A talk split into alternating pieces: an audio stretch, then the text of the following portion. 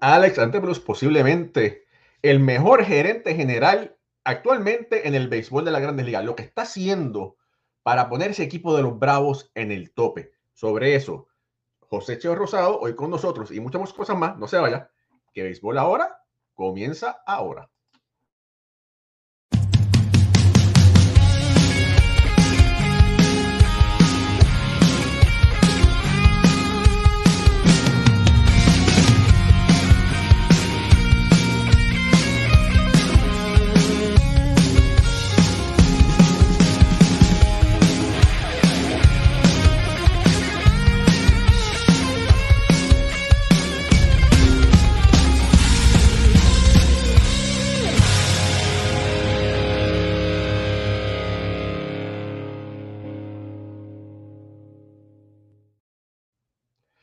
Buenas noches familia del béisbol, bienvenidos a otro programa más de béisbol entre amigos por aquí, por béisbol. Ahora mi nombre es Raúl y Ramos, directamente desde New Jersey. Me acompañan Jorge Colón Delgado, Pucho Barrios y Alfredo Ortiz, directamente desde Puerto Rico. Alfredo, antes de comenzar, tengo que decir que me gusta mucho la gorrita que tienes puesta hoy.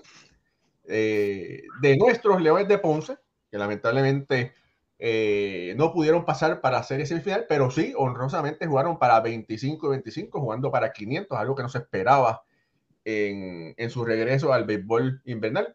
Felicidades a Edwin Rodríguez, que fue el gerente junto a su grupo, equipo técnico, Carlos Baerga, Giancarlo Alvarado, Yolín Pachot, eh, Ricky Youtón, eh, Javier Vázquez, que fue ayudante, Carlos Delgado, que fue ayudante. Tony Valentín. Eh, y bueno, también antes de, comenzar con Alex Antopoulos, eh, Edwin Rodríguez fue nombrado eh, eh, manager, dirigente del equipo de Monclova, de los aceleros de Monclova en México, que viene siendo básicamente los Yankees en el, en el béisbol mexicano. Así que felicidades para Edwin Rodríguez, que hablé con él y lo estaban tratando de contratar desde el 2017. Así que se le dio a los acereros eh, y el año pasado no firmó porque le dio, quería dedicarse completamente a Ponce para traerlo exitosamente. Y bueno, y el año que viene esperemos que esté nuevamente con Ponce una vez más. Eh, familia, de verdad, que el gerente general que tienen los Bravos de Atlanta es digno, o es la envidia, es la envidia de, de la, posiblemente de los otros 29 equipos de grandes ligas porque ha podido montar un trabuco, ¿verdad? Eh, con relativamente poco dinero, ¿verdad? Y cuando digo relativamente poco, dinero, es porque ha podido amarrar el talento local, el talento que ha crecido en la organización, comprando los años eh, de arbitraje, ¿verdad? Y ha podido amarrar ese talento a largo plazo. Y por eso es que aún con todos los movimientos que han hecho los Mets de Nueva York, hasta este momento que Carlos Correa no ha sido oficialmente nombrado, hasta este momento todavía los Bravos tienen un mejor equipo que los Mets. Alfredo Ortiz.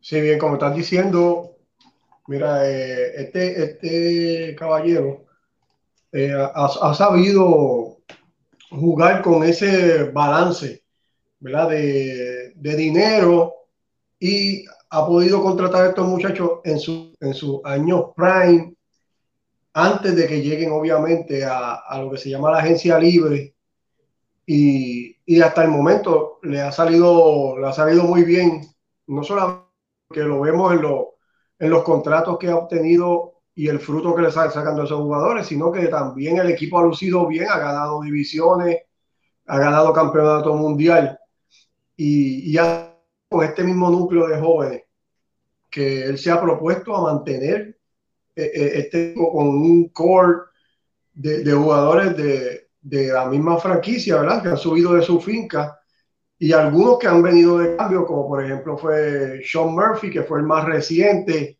receptor que vimos de los Atléticos, al igual que Matt Olson, que también vino de, de los Atléticos y han sido eh, han llegado por cambio, pero luego de esto él ha, podido extenderlo y, y, es lo que le ha dado más valor al cambio que ha hecho con estos jugadores jóvenes cuando tú eh, los puedes mantener en tu equipo por una cantidad de años razonable y una cantidad de dinero no es exorbitante como lo que hemos visto últimamente con estos contratos. Y por ejemplo, eh, eh, el equipo de Atlanta cada vez se ve más como un genio. Este gerente general principal, cuando tú miras el contrato que Boston le tuvo que dar a Rafael Devers para poder mantenerlo en su, en su equipo, que Boston hubiera hecho esto que está haciendo este caballero tres, cuatro años atrás, se hubiera economizado 100 o 150 millones ese contrato de Rafael Devers y quizás estuviera Bogart todavía con el equipo, pero no subieron este maniobrar o manejar como lo ha hecho el equipo de Atlanta y esto es lo que estamos viendo con, los Bravos, un gran equipo con una nómina controlable y como tú estabas diciendo, económica comparado con los otros equipos que, que han obtenido victorias igual que ellos. Mira, para las personas que no, no conocen este dato, ¿verdad? Hoy, el antiguo gerente general de los Bravos, John Copodela, fue reinstalado eh, de la lista que estaba de la lista prohibida. Vamos a decir. Eh, inelegible. inelegible, ¿verdad? Inelegible, gracias. Inelegible de las grandes ligas. Y eh, Antopoulos, eh, Antopoulos, perdón, fue quien reemplazó a Copolera, que supuestamente hubo situaciones con las firmas internacionales y por eso fue que los Bravos perdieron unos, unos picks eh, y pusieron a este hombre en Copolera, ¿verdad? En la lista de inegibilidad. Que fíjate, son buenas noticias para Roberto Lomar porque después de cumplir cinco años fue reinstalado, así que nadie sabe si en algún momento cercano Roberto Lomar puede ser reinstalado nuevamente. Pero bueno, por esta movida, ¿verdad? Donde pusieron a Copolera, que fue que él renunció, lo pusieron en la, lista esta, trajeron a Antopoulos y estos fueron de los que firmaron, hicieron ese contrato famoso a Ronald Acuña Jr., que todavía hay mucha gente pica, porque dice que, que si lo, les robaron, que si lo cogieron de bobo, hermano, un contrato de 100 millones de dólares, alguien que está para probarse, sí, Acuña es uno de los mejores eh, productos, es uno de los mejores talentos que existe en las grandes ligas, pero hay que recordar que estos contratos son garantizados no es la primera vez que un novato ha, lucido a las mismas maravillas y en su segundo año se escocota, se, se, estrella con un meteorito y más nunca sale. Así que hay que decir que este equipo de los Bravos se está tomando un riesgo, ¿verdad? Ellos están apostando al, al atleticismo, a que estos jugadores van a poder salir hacia adelante, ¿verdad? Pero siempre en un riesgo. En otras palabras, están comprando los años de, eh, que dicen de arbitraje vamos a decir. Eh, Jorge, eh, ¿qué te parece todo esto para ti?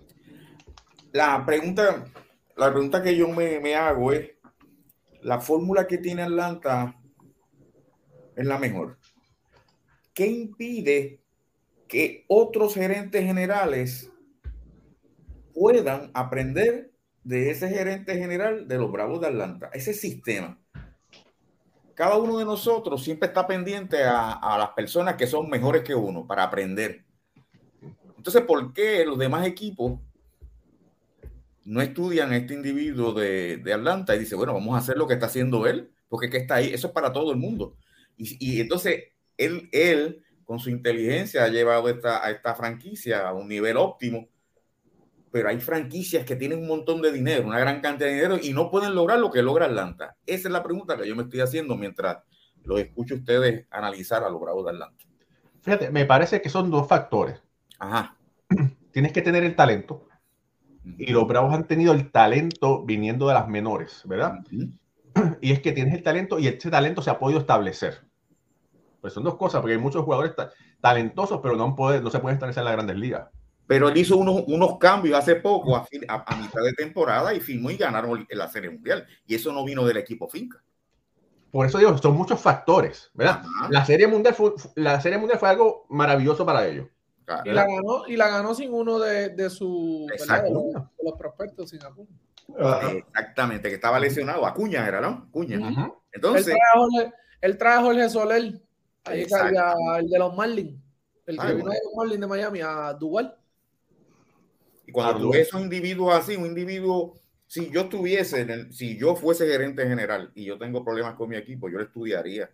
Yo vería que yo puedo captar, que yo puedo emular de ese gerente general. Porque si yo estoy, yo estoy filmando y filmando y no llego a la serie mundial y no llego a la serie mundial, pues algo estoy haciendo mal.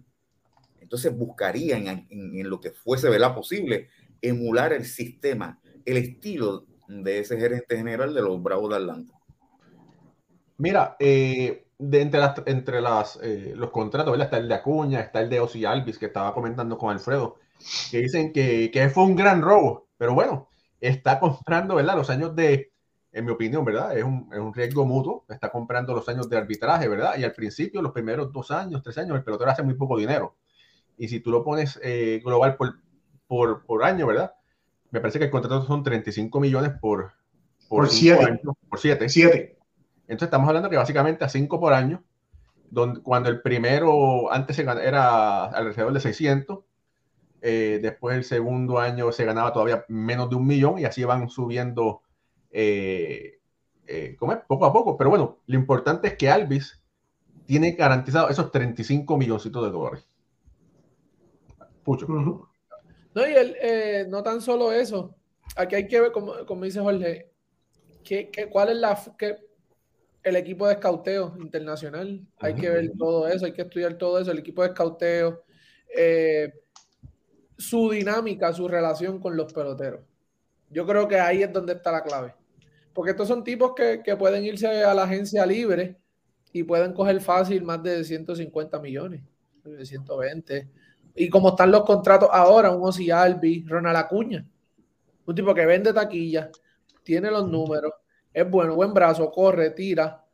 Eh, tiene a Austin Riley, es de las mejores terceras bases de 20 a 25 años. Es de él y Rafael Dever son los mejores dos terceras bases ofensivamente. Ustedes saben qué es lo más impresionante, no solamente todos estos contratos, el de Michael Harris, el de Sean Murphy, que lo consiguió de, eh, de, los, de, los Atléticos y lo firmó inmediatamente un contrato para aguantarlo, ¿verdad? Lo que hizo lo mismo más Olson. Lo más impresionante, y escuchen bien esto, familia, porque ustedes saben que yo soy escritor de la Asociación de Periodistas eh, de Béisbol, de los escritores, y estamos llamando, estamos tratando de averiguar qué es lo que está sucediendo, ¿verdad? Es la verdad. Moisés, Moisés dio la noticia aquí de Rafael Devers, ¿verdad? Por encima de todo el mundo. Bueno, de alguna forma, este señor ha logrado eh, secretividad al 100% porque nadie ha podido decir, oh, fulano va a firmar tanto. Los bravos son los que sacan la noticia de lo que han logrado hacer. Y eso ninguna otra organización lo ha podido hacer. Es un hermetismo total. Y, en esta... Alfredo. mucho. No, dale, dale, Alfredo.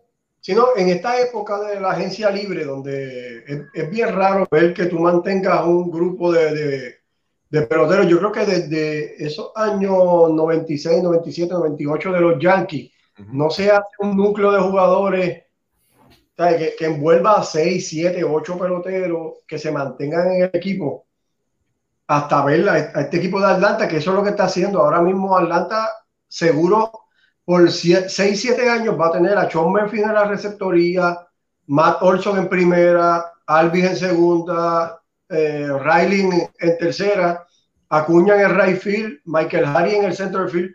Esta gente ya están firmados por 6, 7 años.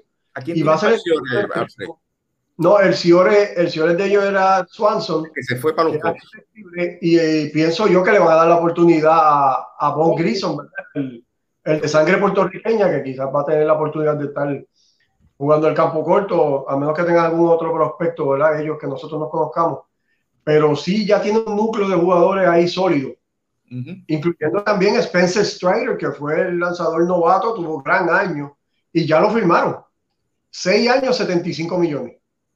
Antes de que empiece su segundo año, ya está firmado por seis años. ¿No? Y económico también, Alfredo. O sea, tú le estás. Lo, el pago de todos esos peloteros es de 20 millones, 22 millones. 10, Acuña va a cobrar 17 millones. Menos, exacto. Mira, mira, Alvis, 5 eso es, eso es, eso es ¿verdad? Eh, crudo. Ese es el número crudo, ¿verdad? Después de impuestos, quitando el impuesto, pues, pues baja. Pero aquí es, ¿sabes? ¿Cómo tú, cómo tú convences?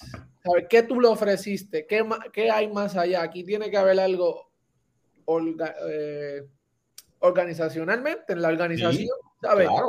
Que haga que los peloteros... Te digan que sí. Exacto. Y más, Jorge, como hemos visto que está la agencia libre, que a cualquiera dan 300 millones. Todo el mundo está cogiendo 200, 300, eh, todo el mundo. O 5 años, 40 millones por año. O sea, está, hay dinero y estos peloteros deciden, además de que pues han ganado, que eso es, eso, eso es importante, eh, deciden quedarse en la organización de Atlanta. Además, una, una organización también que tiene mucha historia, es rica en historia, vale, ¿sabes? Jugar en Atlanta, y, los que se van lloran. Y los que se van lloran. y ahí vemos el impacto, ahí vemos el impacto. Aunque la relajemos con eso. Como un, tipo del calibre de Freddy Freeman lo digo llorando de que se fue de esa organización. Aquí hay algo, hay algo hay. Claro. Bueno, mira, lo importante es, ¿verdad? Lo importante es que, que los Bravos se siguen fortaleciendo, ¿verdad? Eh, trajeron uno de los mejores receptores de las grandes ligas. No, y trae a Joe Jiménez de Detroit. Bueno. Que salen de, de Carly Jensen, se le fue, trae a Joe Jiménez, que sabemos que tiene el potencial. Firman a. Ahora firmó también a Jaxel Ríos, que aquí tiró aquí con, con Cagua, está tirando con Cagua. Eh, yo creo que fue líder en victoria, si no, si no me equivoco. tienen buen equipo de escauteo también. Bueno, eh, mira, eh, nuestro, tenemos un gran invitado, se está conectando en estos, estos minutos, el gran José Cheo Rosado, que será el, una vez más, ¿verdad? Será parte del, del, equipo de Puerto Rico para el WC Mundial que va a ser ahora en en marzo. Mira, por aquí rápidamente, saludos a Marlon Eduardo Artiaga, Jaro Rodríguez, Martín Ortiz, Félix Ignacio Rivera, Gabriel Carrero, el doctor Iván Rodríguez, que, eh, doctor, tengo que decirle que he recibido, hemos recibido muchos buenos comentarios por su presentación sobre la, lesión de Carlos Correa. Lo felicitamos una vez más.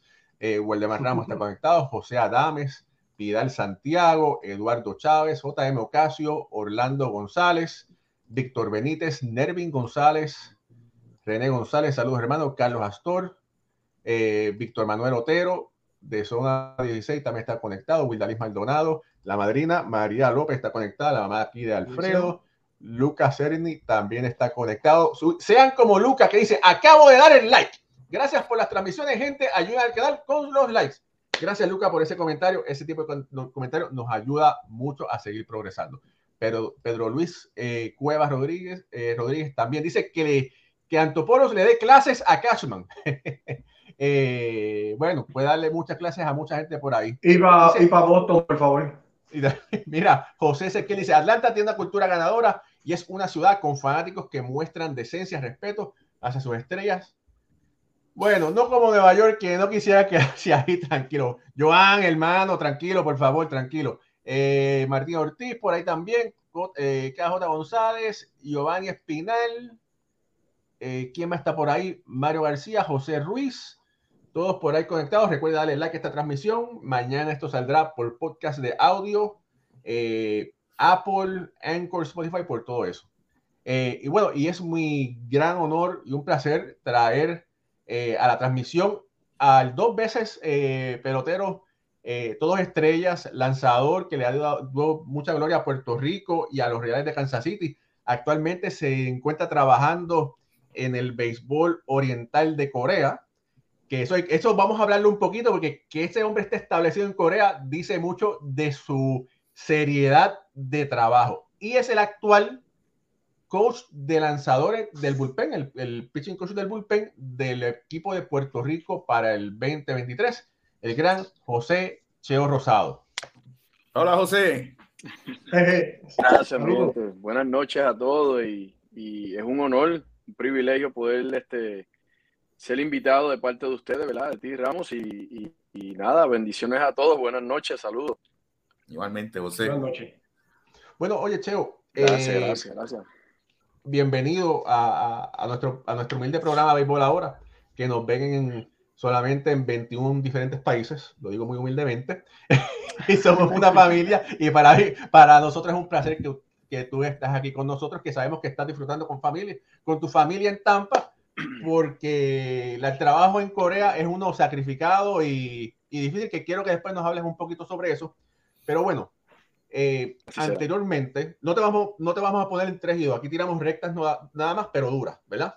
Eh, lamentablemente, ¿verdad? No es secreto, no es secreto que hubo mucho descontento con el, el, la selección del gerente general, del dirigente, pero ya eso pasó.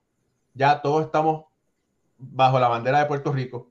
Todos estamos eh, ansiosos detrás de Javier Molina, que es el, el, el dirigente. Joey Solás es el, es el actual gerente general. Y te felicitamos porque el, la federación está aguantando eh, los nombramientos de los coaches como si fueran un secreto militar. Pero bueno, te anunciaron eh, formalmente y, rápido que te contacté, me dijiste que sí, claro que sí, estaré con ustedes y te lo agradecemos mucho. Eh, no eres un rookie en esto, has estado anteriormente eh, como parte del Team Puerto Rico como subcampeón, ¿verdad? Del WC. Eh, ¿Qué has podido hablar con, has podido hablar con Javier Molina, que es el nuevo, el nuevo dirigente? Sí, sí, hemos tenido una continua conversación, ¿verdad? Comunicación entre prácticamente ya los nombrados del staff también, ¿ves? Eh, eh, una vez más, este, eh, le agradezco a ustedes, al público oyente. Súper contento de, ser parte de este staff una vez más, ¿me entiendes? Después de haber vivido esas experiencias en el 2013, 2017. este, sí, mi mayor contacto ha sido con el señor Ricky Bones que es la persona clave, ¿verdad? Este, quien está al mando de todo lo que tiene que ver con el staff de picheo. Y de mi parte, pues soy un proveedor, soy una persona que quiero facilitarle el trabajo a él y al igual este, eh, hacer sentirle a cada uno de nuestros lanzadores, ¿verdad? Pues eh, en la mayor este, comodidad para que ellos puedan ejecutar y hacer su trabajo y hacer lo que saben hacer. Eh, la comunicación con Yadiel ha sido muy sana. Eh, esto es una también este, una gran ventaja, ¿verdad? Que conozco a Yadiel de que, desde que Yadiel tenía 2, 3, 4 años de edad, porque siempre estuve ligado al equipo Quilan en Dorado, donde José Molina, Cheo, era mi compañero de equipo desde los 6 años en adelante, junto con el, con el conocido también Huicho Figueroa y, y Ben Molina eh, mayor, ¿verdad? El mayor Benji. So, es, es, la cuadra, es la cuadra de nosotros donde nos desarrollamos de chiquito hasta que todos firmamos, ¿verdad? Hasta que todos tuvimos la oportunidad de firmar después de la high school o, nos fuimos a colegio. En mi caso yo fui a un junior college. Eh, pero la amistad es, más allá que, que, no solamente lo que tiene que ver con el béisbol, de lo que conoce la gente, ¿verdad? De, de este pelotero profesional, sino que viene desde mucho antes y, estamos hablando de algo muy, muy, muy close a la familia. Oye, Cheo, eh, la gente desconoce, desconoce, piensan que ser eh, coach para un mundial es muy fácil, pero hay muchas limitaciones, especialmente para los lanzadores. ¿Tú nos pudieras hablar un poquito sobre no lo que Puerto Rico se enfrenta, porque las mismas limitaciones que tiene Puerto Rico las tiene eh, Venezuela, las tiene eh, Dominicana, con los, con los pitchers, ¿verdad? Profesionales que tienen grandes ligas, eso. ¿Qué, ¿Nos pudieras hablar un poquito sobre eso? Mira, este sí, este no, no, no, habrá ventaja, ¿verdad? Porque todas las limitaciones, como tú dices, para cada equipo, eh, desde el primer round, obviamente, pues se van ampliando el segundo y tercer round, ¿verdad? Eh, pero sí, es, la parte, ahí es donde, ahí donde viene este, creo que donde, donde cada equipo puede sacarle ventaja uno al otro. ¿verdad? Porque talento lo hay alrededor de todo el clásico. Pero cómo tú manejas esas personas, ¿ves? Donde probablemente pues puedes irte agresivamente con dos iniciadores corridos back to back, como piggyback que le llaman, ¿no? Eh, pero sí sabemos que en la primera salida cada iniciador tiene máximo de tres innings. Eh, pero puedes utilizarle un iniciador saliendo de bullpen y así tú puedes cubrir un, casi seis innings donde te da esa estabilidad eh, y esa profundidad a tu bullpen. Eh, creo que, que, también hay que traer al lugar este, quién tú juegas, ¿ves? con quién tú arrancas. Pues yo creo que, que conocemos que no hay enemigo pequeño, ¿verdad? No hay enemigo pequeño y a cada equipo hay que salir a jugar con, con lo mejor de uno. Pero, pero aquí yo creo que le, le tocará a cada equipo, ¿verdad? Cómo manejar esa área cuando tú tienes un primer encuentro como Dominicana contra Venezuela. ¿Ves? Eh, estamos hablando que tú tendrías que soltar tus mejores, tus mejores dos lanzadores porque es un gran juego, un juego muy importante. Quien arranque ganando ese juego, pues tiene un mejor chance ¿no? de, de cualificar para un segundo round. So, eh, ahí es que viene la matemática, ahí es que viene la, la parte de, de, sentarnos como staff para poder sacar la mejor estrategia para el beneficio del equipo. Eh, José, este año el equipo de Puerto Rico tiene un bullpen increíble, fabuloso en comparación con otros años, ¿verdad? Antiguamente decían que el bateo era siempre lo de Puerto Rico, pero el bullpen este año es una cosa fuera de ser. Y tú eres el que va a estar ahí con esos muchachos poniéndole redes, dándole la bolita y dice, dale, caliente el brazo. Sí, este, eh, trataré de hacer lo, lo, que mejor hago, que es, como dice el americano, stay away from them, right? Permitiéndole a ellos que sean ellos. Eh, creo que el trabajo mío, pues, eh, no cambiará desde un primer día que lo hice, ¿no? Es darle a ellos la confianza en el momento, eh, de poder, este, creo que el body language, el body language de uno, ¿verdad? Como uno vaya a a contestar el teléfono, en qué situaciones, porque cuando vos estás 10 a 0, ¿verdad? Y tú vas a contestar el teléfono, pues mucha gente va sin mucha prisa, sin mucha presión a contestar el teléfono y también a quién llamar, ¿verdad? Pero cuando vos estás 3 a 3 y tres hombres en base, mira, párate tú, eh, te toca a ti, eh, ponte ready. No, no, no, no, no, no, no. Cada situación la vamos, debemos, ¿verdad? Yo creo que eso es mi responsabilidad, de tratar cada situación igual permitirle a los jugadores nosotros, a nuestros lanzadores, a que puedan ser ellos eh, y, y eventualmente poder ejecutar. Sabemos que cuando permites de ser quien tú eres, preparas para tú salir a hacer lo que tú sabes hacer, es donde mayor potencial tú vas a poder alcanzar esa noche. son eh, es mi responsabilidad. Eh, ya lo hicimos en el 2013 eh, lo hicimos en el 2017 y hemos visto esta mejora en el bullpen ¿verdad? al pasar los años. Eh, y no hay duda que este año pues contamos con un mejor núcleo, ¿verdad? Eh, más probado, quisiéramos decir más probado y más, más estable al nivel de la Grandes Ligas en el staff de bullpen este año. Algo que yo admiro de algo que yo admiro de cada uno de ellos eh, es que todos ellos tienen la misma hambre desde un primer día que yo los conozco. Hoy en día, pues muchos de ellos están a otro nivel, ¿verdad? En la grandes ligas, eh, más estable que cuatro años atrás, que cinco años atrás, que eh, nueve años atrás, pero no han dejado de tener la misma hambre de, de, mejorar, de mejorar su juego, cómo alcanzar su mayor potencial, ¿ves? Y eso es aparte de lo que es representar eh, huella isla Puerto Rico. O sea, que eso vendría siendo el turbo, ¿verdad? Ese es el nitro, el otro extra que le dan al, que, ellos, cada uno de ellos demuestran. Y, y nada, eh, una vez más, mi, mi, trabajo puede ser un facilitador para que ellos puedan este, salir y ejecutar un picheo a la vez, que es muy importante. Un picheo a la vez sin importar qué situación nos encontremos en el juego. Alfredo. Sí, mira, eh, Cheo, antes que nada, es un placer tenerte aquí en, el programa de nosotros. Así que excelente, gracias por, eh, por haber ¿verdad? aceptado la invitación. Mira, eh, Raúl y le dio por donde yo me iba a ir, que era lo del bullpen.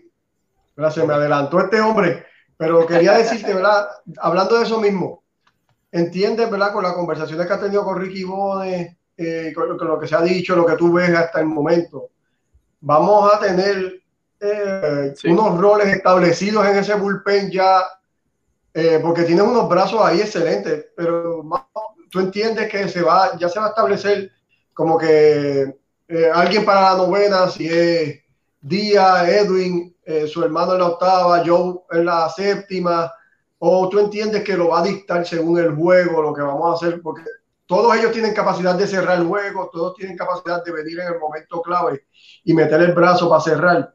¿Entiendes tú que va a haber un ya establecido, tú eres el zero man, tú vas a ser el closer o, lo vamos a ver dependiendo de, lo que dicte el juego?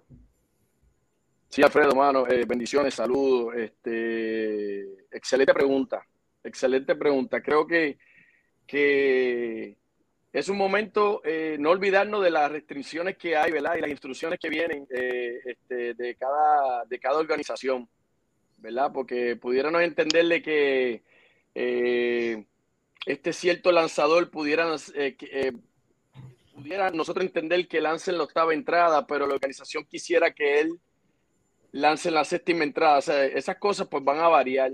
No hay duda que un tipo como el Sugar, ¿verdad? Sugar Díaz, pues tu closer, ¿sabes? Eso no hay que eh, eh, traerlo a la mesa, pero no olvidarnos que en ocasiones el juego, tú tienes la oportunidad de cerrar el juego en la séptima. Probablemente tú tienes el juego, la oportunidad de cerrarle el juego en la entrada, donde eh, tu equipo está arriba por una y, y te toca en la novena tus mejores cuatro bateadores, pero en esa segunda del octavo vienen los mejores cuatro bateadores de ellos. So, si tú puedes darle ese cero en esa octava entrada y mantienes el lead por una carrera, permite a que, a que con esos mejores cuatro bateadores tuyos tú puedas anotar una o dos carreras más. Entonces, probablemente en ocasiones damos el close para, para la novena, pero en esa octava entrada no hacen dos. Y entonces estamos abajo por una. Entonces no usamos el closer tampoco en la novena, no hacen dos más. Esto, estos son varios eh, escenarios que, nos puede, que, se nos pueden presentar en el juego. Sí, lo que quiere decir que el juego se puede ganar en la octava aunque se termine en la novena, o se puede ganar en la séptima. Sí, todo eso, pues, bueno, una de las cosas que pudimos ver, y esto es muy claro, ¿verdad? Eh, no estoy diciendo que así es que lo vamos a hacer, porque aquí tiene que venir el game plan, los matchups, contra quién este lanzador va a ser más efectivo. Eh, pero pudimos ver el ejemplo este año de Show Walker, ¿verdad? Con los Mets. En ocasiones vimos a Edwin lanzar eh, eh, hasta en la séptima entrada. Entonces, muy claro está, muy claro está este, las razones por las que se hizo. Yo sí sé que ya es, es una temporada, la Grandes Ligas, ¿verdad? Este, y aquí en el Clásico Mundial, pues van a ver eh, eh, eh, este, unas especificaciones de cómo, ¿verdad?, utilizar estos lanzadores, pero igualmente digo que, todo va a ser, va a salir, depende del equipo que juguemos durante, ¿verdad?, reuniéndonos con, el coach y staff, pero me toca decir que todos esos escenarios se puede presentar Edwin Sugar Díaz es el closer, pues mira, ese es el que yo te puedo decirte que es el closer. De ahí para allá yo creo que tenemos esa versatilidad que es lo bueno que nos da este bullpen que tenemos nosotros. La versatilidad donde eh, aquel cero puede tirarte la seis, eh, viene el otro te tira porque tenemos, prácticamente tenemos cinco cero en el bullpen, ¿me entiendes? Establecido en grandes ligas. eso nos da la profundidad que si hay que usar la Edwin en el octavo, aún así en el noveno contamos con alguien que es un setup en Grandes Ligas, que, también tiene esos quilates, pero eso, más que nada eh, eh, son escenarios que se nos pueden presentar. Oye, Cheo, pero tú te ves bien. Tú parece que puedes coger una bolita y tirar un par de, un par de, bateadores ahí. Mira, este, me escuchan, ¿verdad? ¿Me escuchan? Sí, perfectamente. Eh, fíjate, este, después de 12 años trabajando con los Yankees de Nueva York, eh, sabemos que esto no hay cabida para eso, ¿verdad? No hay cabida.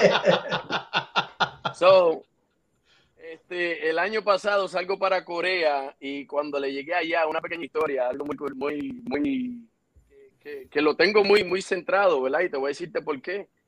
Salgo para Corea, se me queda la rasuradora y yo dije, bueno, Dalí me la trae entre un mes, mi esposa, que va a viajar un mes más tarde, ¿verdad? Y cuando ella llega me dice, oye, eh, eso de la barba te ve interesante, me gusta. Y yo dije, bueno, pues si lo dice la doña, vamos a mantenerlo.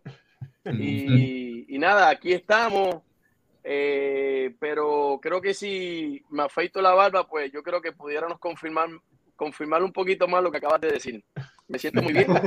Eh, me siento muy bien, me cuido, trato de alimentarme y hacer mi ejercicio, pues creo que nosotros tenemos que liderar un grupo de, muchachos eh, que cada uno tiene diferentes, diferentes maneras de pensar, entonces pues yo creo que lo podemos liderar un poquito más eh, con nuestras acciones, ¿verdad? Con nuestras acciones, nuestra presencia, mucho más que, que hablarle de cómo se deben hacer las cosas, ¿me entiendes? Entonces pues siento, siento mucha responsabilidad, siento mucha responsabilidad eh, eh, a lo que te acabo de decir y pues, pues, pues me cuido, hago mi push-up, hago mi push-up y mis cositas de vez en cuando. Para que el BP esté bueno.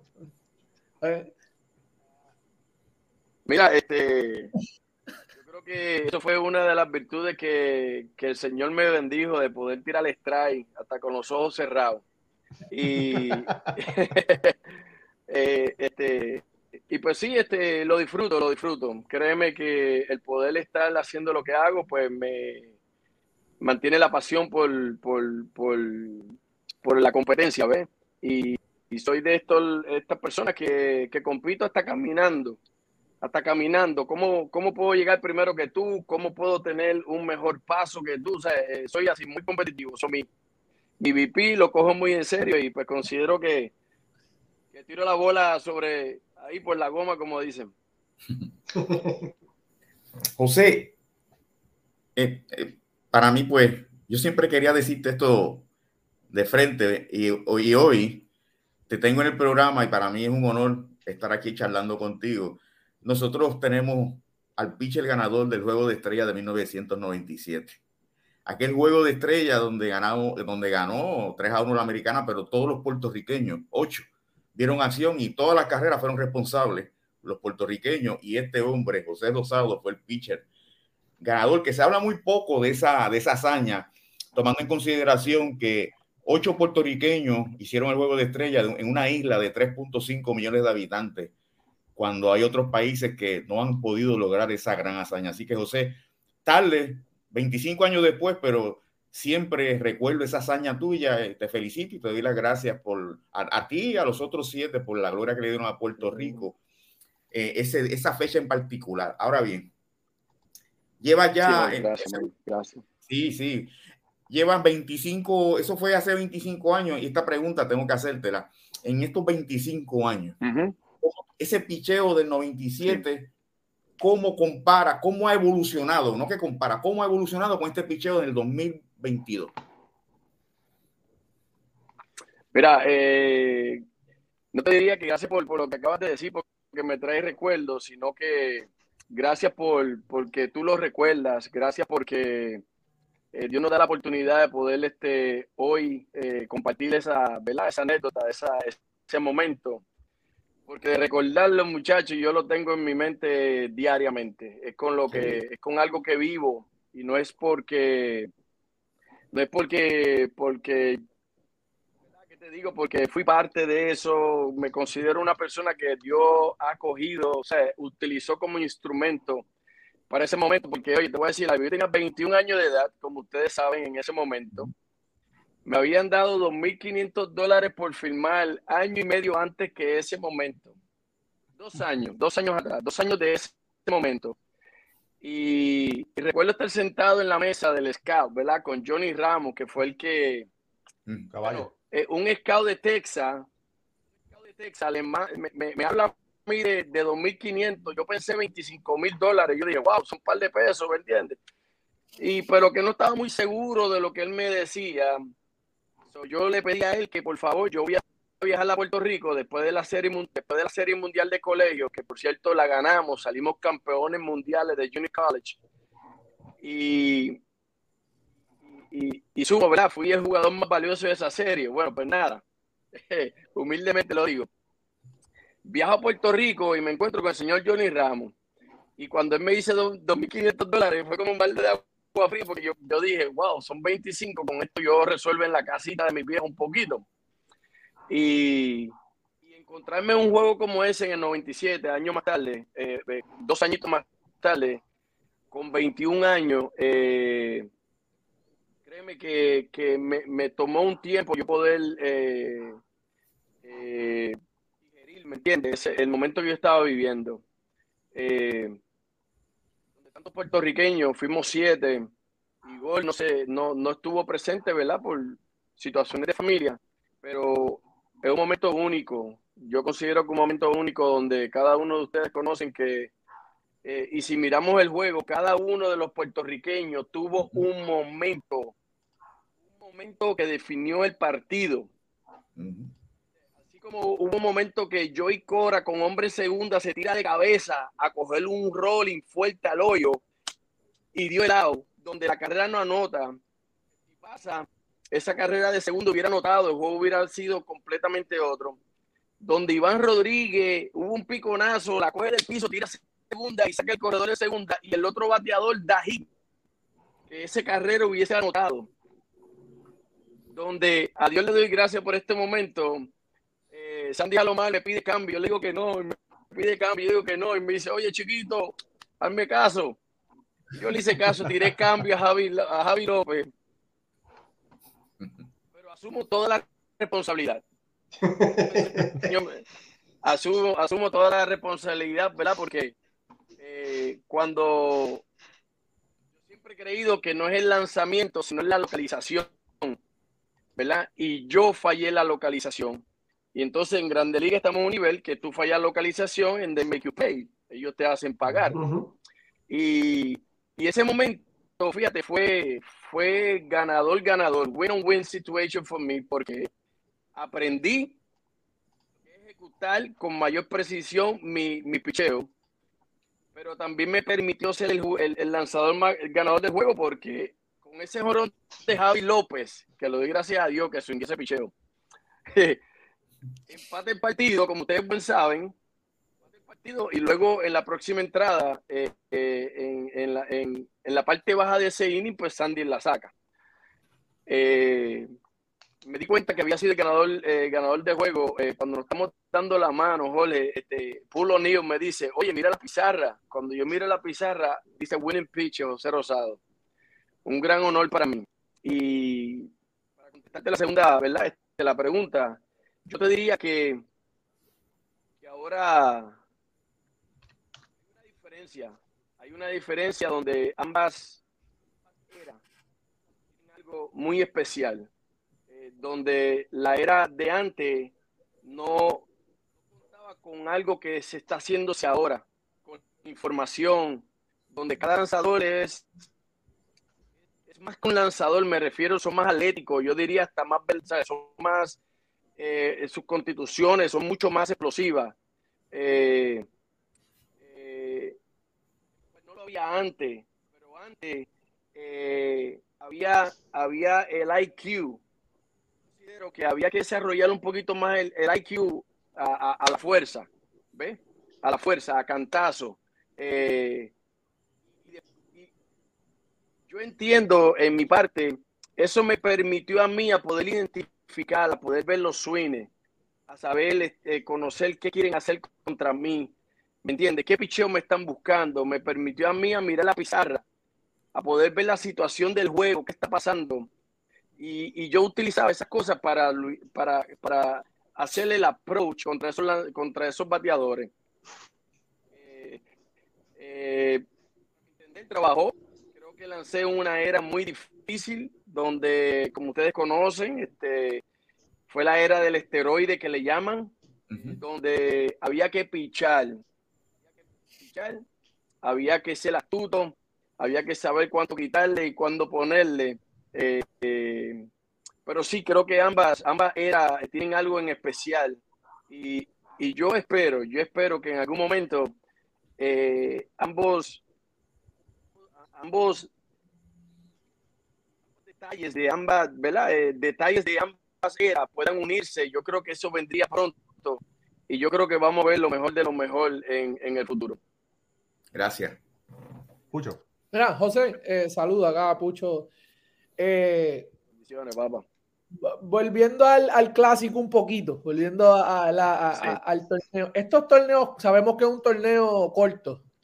¿Cómo tú preparas a estos lanzadores? Además de que ¿verdad? tienen el talento, son profesionales, pero sabemos que mentalmente la liga, se le MLB una temporada larga. Y esto es un torneo de un juego, te saca del torneo.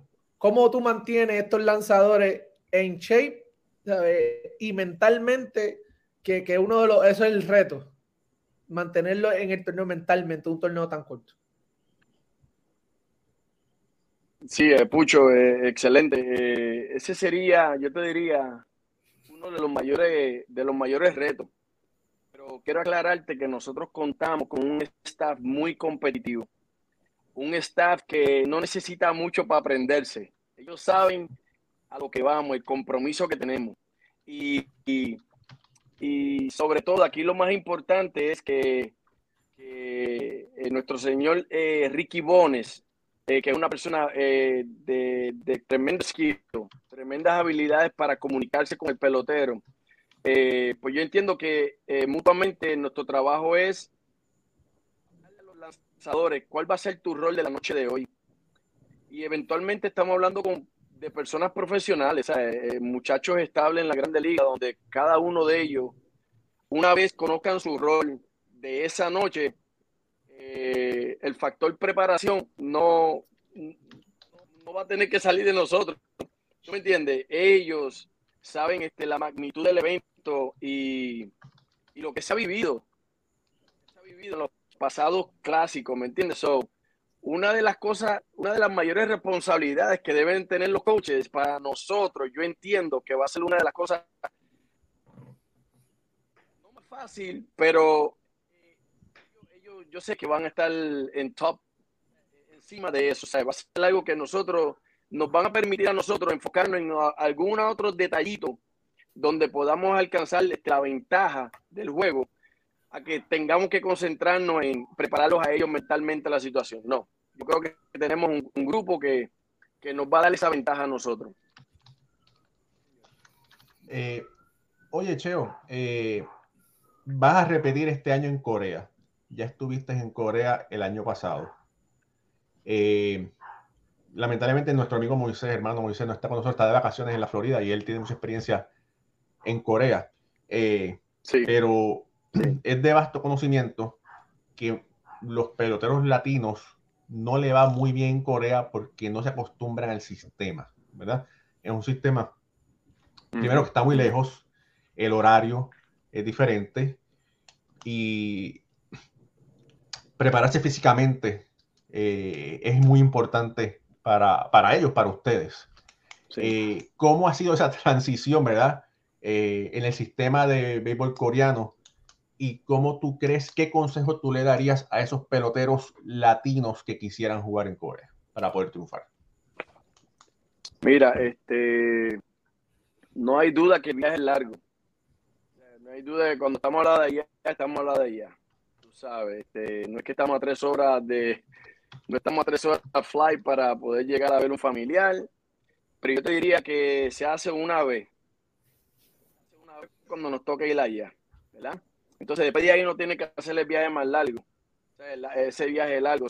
de esa parte yo te diría que, eh, y le diría al pelotero, le diría al pelotero que tranquilo, vas a hacer el viaje una sola vez, no debería ser una preocupación de tu parte, ¿me entiendes? No, que está lejos pero es que lo vas a hacer una sola vez. Segundo, eh, que el cambio de hora, el cambio de hora te coge dos o tres días, o que tú te caes en tiempo. Después de ahí, pues mira, una realidad, te toca hacer, te toca trabajar.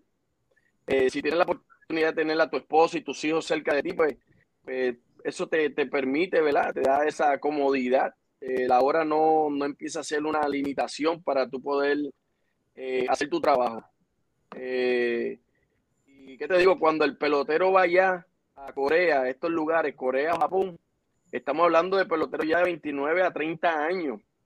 Tú sabes que saben, para lo que van, ¿me entiendes? Y, que no es que haya una necesidad en cada uno de ellos, pero, pero oye, eh, tú vas allá con una meta de probarte, de que tú sí puedes volver a jugar a los Estados Unidos. yo creo que ese que de esa parte de que, ay, no me, no me siento bien, no, no, pues sí, es, es una oportunidad que estás teniendo, ¿verdad? Esto, quiero, quiero hablarte de, ese, de estas cositas, porque deberíamos eh, nosotros, el pelotero latino, de echar eso a un lado, porque es una realidad, ¿sabes? Estamos allá porque no podemos establecernos en grandes ligas. Pues mira, vamos, vamos a hacerlo, vamos a hacerlo. ¿Me entiendes? Como pelotero te estoy hablando. Eh, ¿Qué te digo? Allá eh, no te va a faltarte un Costco, un supermarket, un warehouse. O sea, en un warehouse tú vas a tener todo lo que tú quieres de comer. O sea, que la comida tampoco debe ser una limitación.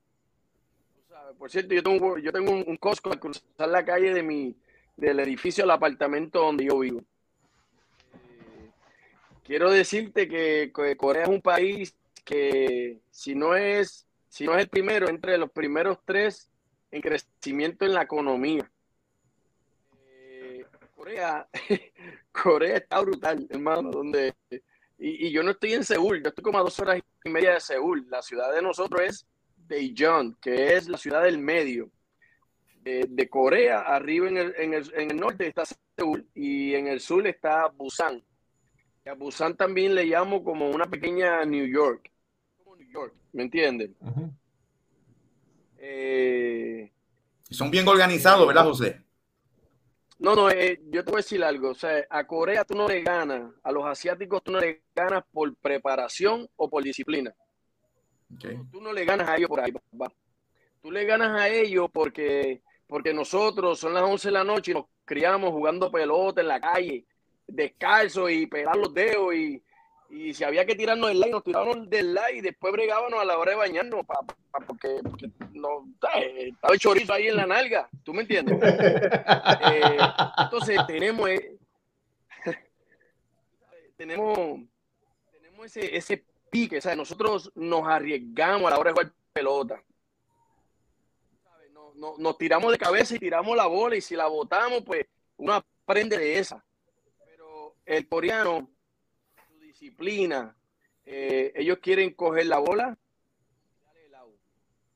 Ellos, ellos, ellos no quieren salirse de ese, de ese box, de esa, de esa caja de confort, de, comodidad. Me refiero, no porque son cómodos, pero si la voto, si hago el error y anota la carrera, tú sabes, nosotros cuando chiquitos no, no pensamos en eso, la tiramos, eventualmente nos vamos educando, pero pero, pero tenemos un poquito más de, de soltura a la hora de jugar el juego. ¿eh?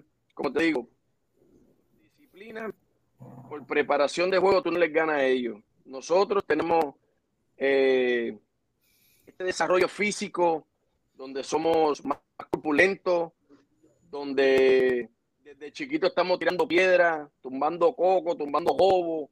Eh, tú sabes, eh, yo, yo creo que eso es lo que nos lleva a nosotros a otro nivel, ¿verdad? Y, porque competitivamente estamos, estamos más este, eh, expuestos a, jugar competitivamente con, ¿verdad? En Puerto Rico, cuando salimos a los Estados Unidos, tantos jugadores en los Estados Unidos, eh, donde tenemos que crecer, nos obliga el sistema a crecer. Allá pues es más limitado. y, y no olvidarnos que, que pasan muchos meses de frío donde ellos no hay pelota. Y aquí sí.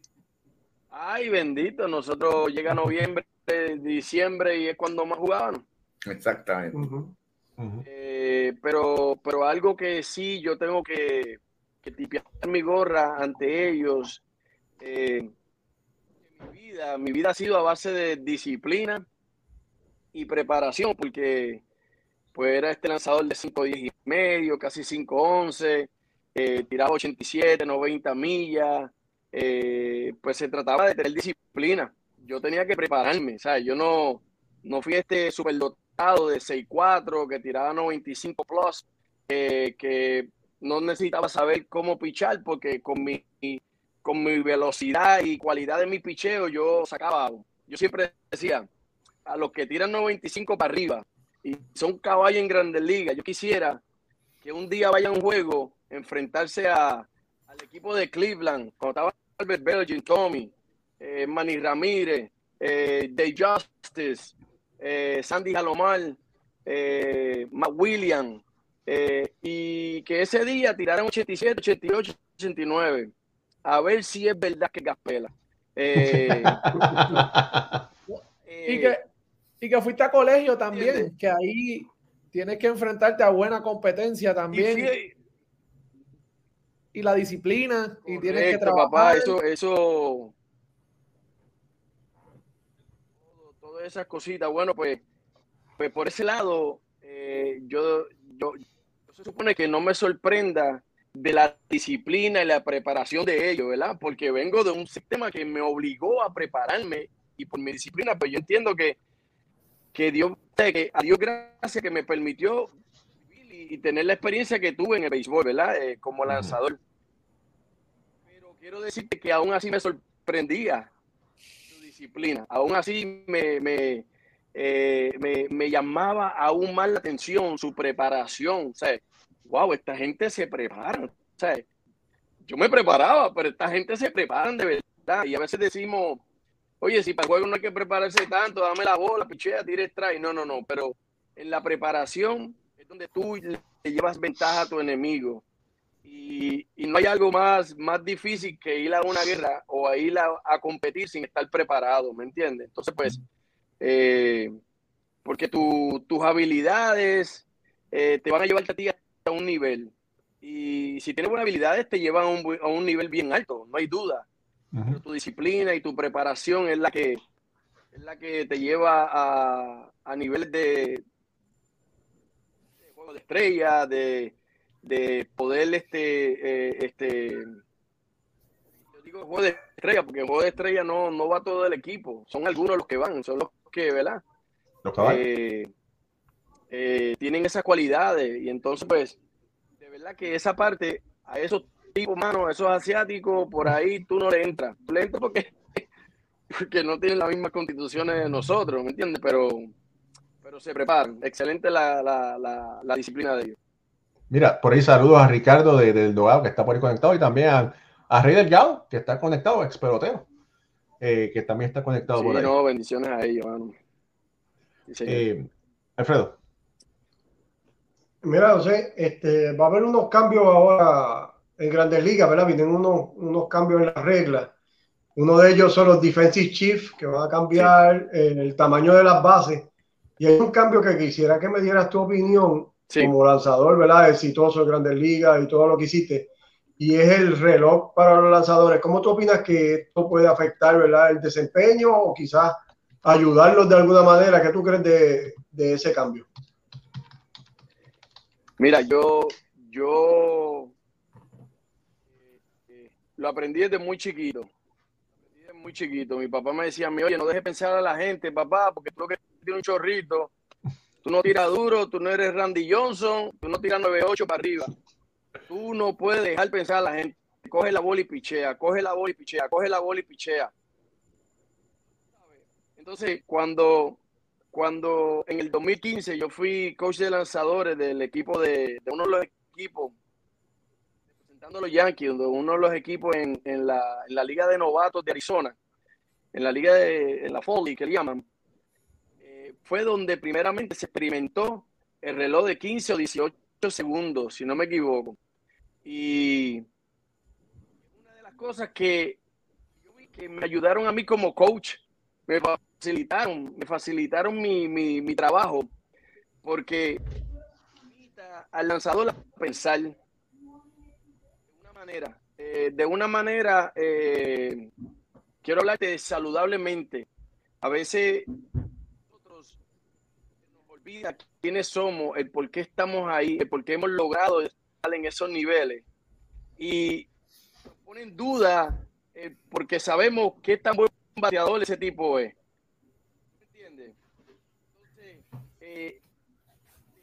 De, con el, con, el pensar mucho, con coger más tiempo en la zona, muchos factores. El ritmo de juego se nos va. Eh, le damos más crédito al bateador. El bateador puede estudiarnos un poquito más. Eh, entonces, pues, a mí me encanta. Una de las cosas que, que he aplicado eh, fuertemente en el béisbol coreano speed up, speed up the game. Ellos cogen tiempo. Ellos, el why not de ellos es, el why not de ellos es así. Y oye, ¿tú, tú crees que están dirigiendo una orquesta con la mano. coge la bola, coge la bola y ataca el bateador. Coge la bola y ataca el bateador. So, eh, entiendo que esto es un nivel, un nivel en las grandes ligas donde hay mucho dinero envuelto en cada lanzamiento que tú hagas. Para que lo sepa, para nosotros un juego, ¿verdad? Pero para los dueños, para los dueños, eh, un picheo mal tirado eh, es chao. Entonces, cuando tú sumas picheo mal tirado, picheo mal tirado, picheo mal tirado, cuando tú sumas eso al final de la temporada, ahí es que está la diferencia, el dividendo de que no hiciste los playoffs. Y, y ahí es que está el meneo, los playoffs para arriba. ¿Tú me entiendes? Entonces, pues, eh, cada, picheo, pues, tú quieres seguro de lo que vas a hacer, no hay duda. Pero cuando tú miras los mejores lanzadores en la Grandes Ligas en los últimos 20 años, ellos tienen un pace, ellos tienen un pace de avance, un pace, quiero decir, un ritmo, eh, un buen ritmo, un, ritmo seguido. Entonces, pues, yo considero que, va a trabajar, a favor de los lanzadores. Eh, no hay duda que a nadie, nadie le gusta que lo de su zona de comodidad todos los que tuvimos bigote aquí una vez cuando chamaquito, cuando nos los afeitamos, nos vimos raros. Caramba, que, yo hice, me hubiese dejado la lanita ahí, ¿me entiendes? Pero después con el tiempo vimos que, espérate, eh, this is good, ¿me entiendes? This is good. So, yo, yo considero que es algo así. A la que tú empiezas a coger la bola y vas a tirar y, y te va a ayudarte porque a la que tú la bola pase el home la reacción del bateador que hizo, cómo, cómo cogió el picheo, te va a despertarte, mano, ese, ese instinto de, wow, ¿qué voy a tirar después? Y antes que la bola llegue a donde ti, mi hermano, ya tú sabes lo que va a haber, ya tú sabes el picheo. Aunque sabemos que hay un, una manera ahora de pichar en la grande liga, ¿verdad? Un game plan y, y a veces no tiras el picheo que tú entiendes que quieres, sino el que el que el que va a tirar, los machos y todas esas cosas, pero, al final del día yo considero que va a ser ventaja para el lanzador, créame. Me gusta la idea, me gusta esa idea. Estoy a favor de esa idea. Eh, Pucho, ¿tienes algo? No. Eh, José, vamos a, despedirnos ahora. No te vayas, ¿ok? Eh, José, ha sido un placer, de verdad, tenerte tenerte con nosotros. Eh, de verdad que sí, eres un, pelotero, bueno, ahora, ahora es un, bueno, un pelotero siempre es pelotero, ¿verdad? Ahora, ahora estás en otra faceta, la faceta de coach. Y para las personas que, desconocen, ¿por cuál equipo hay que aplaudirle en Corea? ¿Cuál es el equipo tuyo allá? Mira, por los Hanwha Eagles. Ahí está. El logo del equipo es un águila. Eh, los Eagles Hanwha, esto es, la corporación, es la, es es una, compañía que se desarrolla en Corea en crear las municiones, los fuegos artificiales, todo lo que tiene que ver con militar, ¿verdad? Este, eh, todo, las armas, todas esas cosas. Entonces, pues, allá eh, ese equipo, ¿verdad? Esto es un equipo, este, la Samsung, que sabemos que Samsung es como decir la Apple acá ay, ay, ay, la Kia Tiger, Kia, que son los carros, o sea, todos son como compañías y la compañía de nosotros pues se dedica a eso. Entonces, pues somos los, las águilas, los Hanwha Eagles. Oye, eh, hay, hay, otros, ¿qué peloteros latinos hay en tu equipo, si hay alguno? Eh, fíjate, el año pasado fue, fue José Ramírez y, y, Félix Peña, son dos dominicanos que estuvieron con nosotros lanzando. Eh, en otro, en otra, en Katie, en Katie Wiz, que Katie es una compañía de comunicaciones allá, ahí fue donde nuestro compañero eh, Henry Ramos estuvo al inicio de la temporada. Y luego de una lesión, ¿verdad? Y estamos en una, una, liga como, el, como la liga invernal, ¿me entiendes? Si tú te lesionas, hay presión, hay que buscar quién, quién, quién, es que va a resolver. Entonces, pues hicieron el movimiento, ¿verdad? Donde él estuvo hasta mitad de temporada. Eh, pero Henry estuvo ahí, por cierto, el cubano de Spain. De Spain, de Spain sí. Muy bueno. Spain estuvo presente. Eh, el año pasado estuvo Miranda, este lanzador sur lo que lanzó con, con Seattle, eh, que subió como iniciador años atrás. Juan, Juan Lagares también está jugando allá con ustedes, ¿verdad? Oh, también estuvo con, con, por cierto, él vino a mitad de temporada, eh, Lagares, y ese equipo pues, terminó siendo el campeón, eh, el equipo de SSG, donde eh, el right de ellos, este, este bateador sur, lo que firmó con Texas, un contrato de 7, 8 años, un Shoy, un outfield, eh, que también, correcto, pues eh, él era el right del equipo. La liga es muy competitiva, créame, que, a veces nosotros, el, el, latino, a veces vamos a un lugar así, creemos que, tú sabes, o, o no tan solamente latino, todo el que ha jugado en Grandes Ligas, cuando vaya, pues, cree que, ¿verdad? Está sobre ese nivel y la realidad es que, que en cuanto a talento, disciplina, preparación, eh, esos muchachos tienen muchas cualidades, sino que en sus países le dan 2 y 3 millones de dólares, pues entonces, ¿para qué salir de ahí cuando cogerían lucha aquí en los Estados Unidos? ¿sabes? A menos que sea una diferencia de 20, 15 millones de dólares, así como lo hace eh, el lanzador de, de, Toronto, el lanzador sur de Toronto, pues así vale la pena, ¿ves? Pero de lo contrario, claro. ellos están muy bien allá y la calidad de juego es, es, es eh, un buen nivel de juego. Excelente. José, de verdad, otra vez, muchas gracias. De verdad que ha sido un gran honor tenerte aquí. Esta es tu casa. Eh, esperemos te, tenerte aquí en, en, un futuro, cuando quieras venir aquí a, a hablar de otras cositas, eh, de Corea, del WC. Aquí estamos para todo eso. Jorge. Bueno, Raúl, Jorge Pucho, que... Alfredo Va, bendiciones. Muchísimas gracias.